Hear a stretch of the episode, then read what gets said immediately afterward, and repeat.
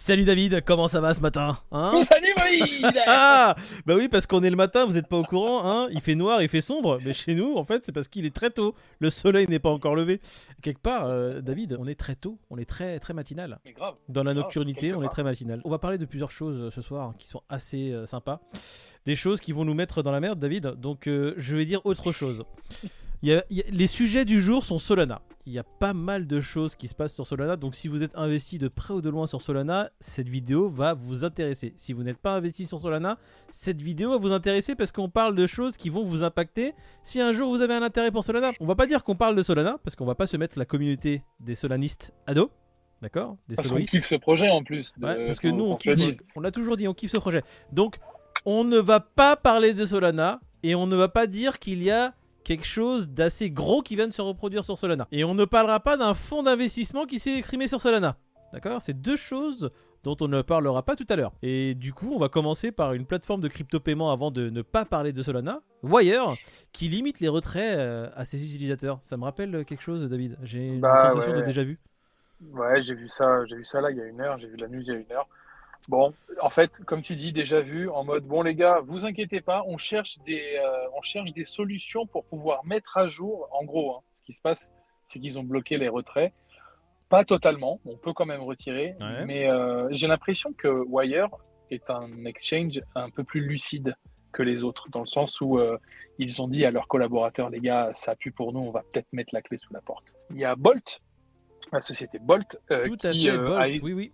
Voilà, qui a essayé de venir en aide euh, à Wire au mois de mars ou avril et qui ont vu que ça puait déjà et ils ont fait machine arrière et je pense qu'ils ont eu le nez creux parce que Euh, ils ont essayé de venir en aide, tu sais très bien. Ils ont vu un Oui, en- blessé sur le côté en train de boiter. Ils se sont dit, eh les gars, est-ce qu'on pourrait pas leur proposer quelque chose d'indécent pour les racheter et qu'ils aient pas le choix?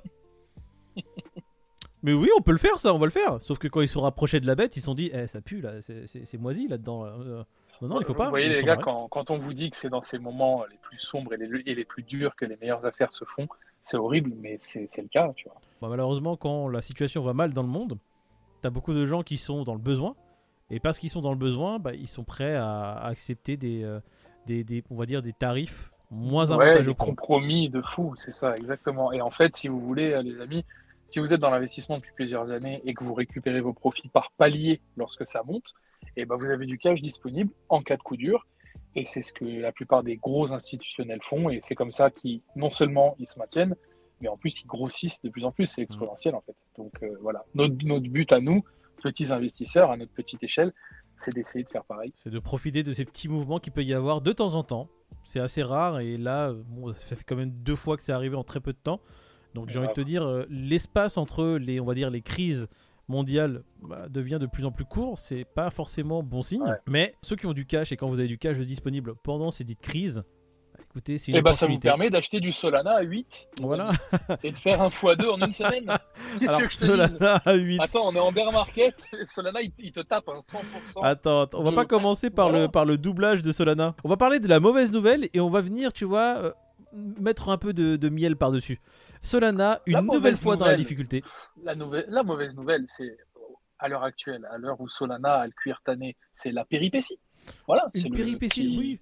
Un calembour de plus. Hein Qu'est- Qu'est-ce donc qu'un calembour de plus, sachant qu'il y, a une, il y en a eu 18 derrière Oh, oui, c'est Voilà, pas très ça.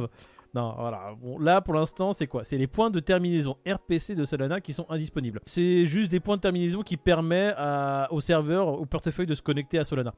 Donc là, pour l'instant, de ce, de ce qui s'est dit, il y avait une mise à jour qui était prévue. Et apparemment, c'est que les points de terminaison qui ont subi la mise à jour, test, hein, la mise à jour test, qui ont été rendus hors ligne. Donc, j'ai envie de te dire, la mise à jour, c'est pour l'instant mal passé. Là, je pense que les devs, comme d'hab, quand on est dans une situation pareille, là, là, euh, je te dis, tous ceux qui sont en astreinte, là, ils sont en train de bosser à fond. Ils sont en train de se dire, c'est- ça me fait, en fait, ça me fait chier pour Solana parce que, enfin, ça me fait chier. C'est vraiment un super projet, c'est un super protocole, c'est une super blockchain. Mais euh, je- comme on a dit hier, je pense qu'ils sont victimes de leur succès et euh, comme on dit, ils assument pas en fait pour l'instant.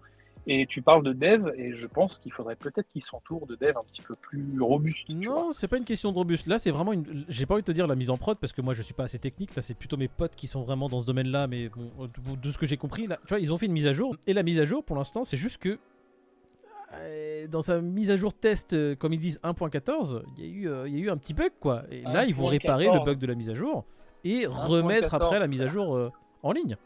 Faites du 2.0 et puis voilà.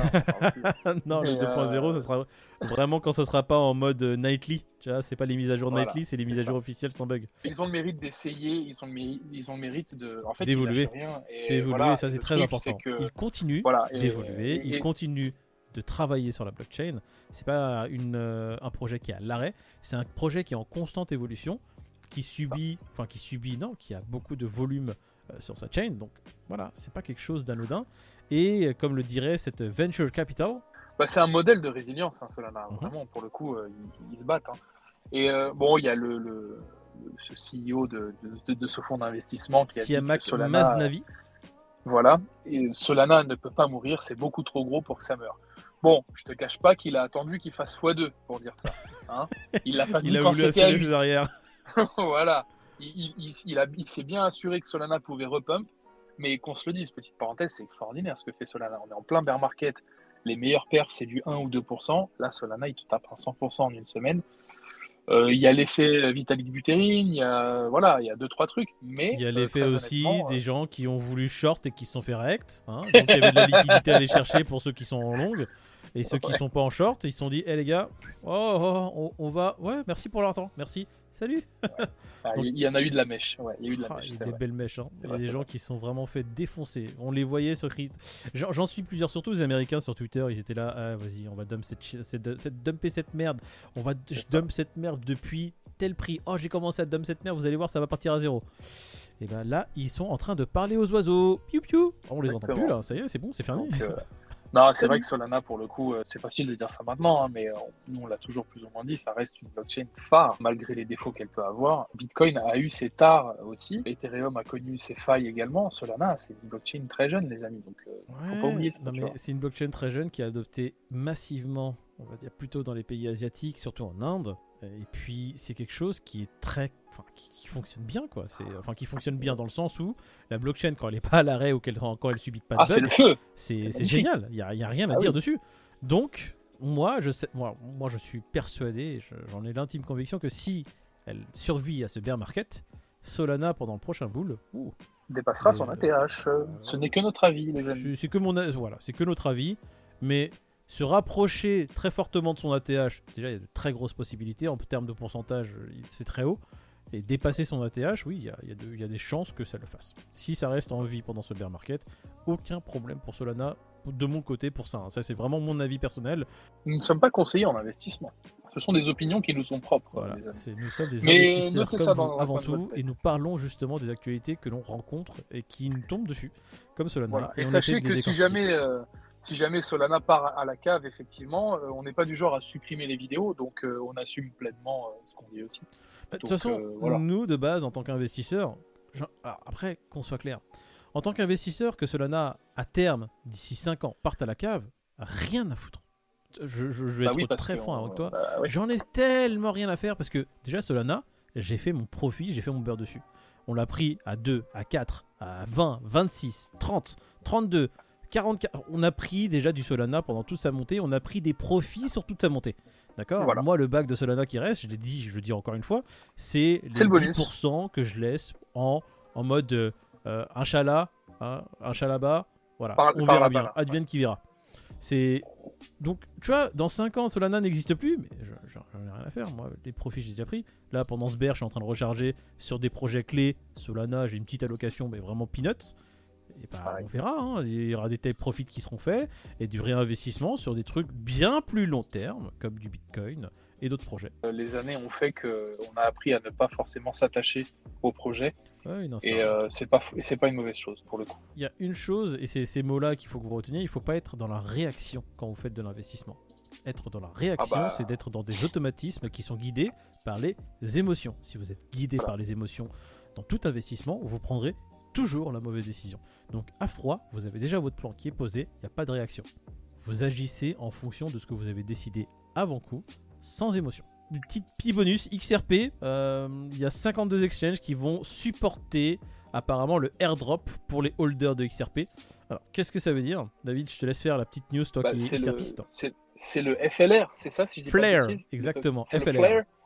Alors ça c'est un petit bonus, hein, c'est du biscuit pour vous. Moi ce que ça me fait dire, 52 exchanges qui donc prennent en charge ce token, euh, ça montre quand même qu'il y a, il y a une certaine foi en XRP, hein, que XRP euh, n'est pas, totalement mort et que ça sent plutôt bon, je- j'espère en tout cas en tant que détenteur d'XRP.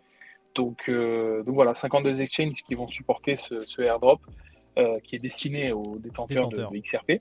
Et, euh, et donc, euh, donc voilà, c'est pas rien. Franchement c'est pas rien pour le coup. C'est quelque euh, chose de gros. C'est vraiment intéressant. c'est- voilà.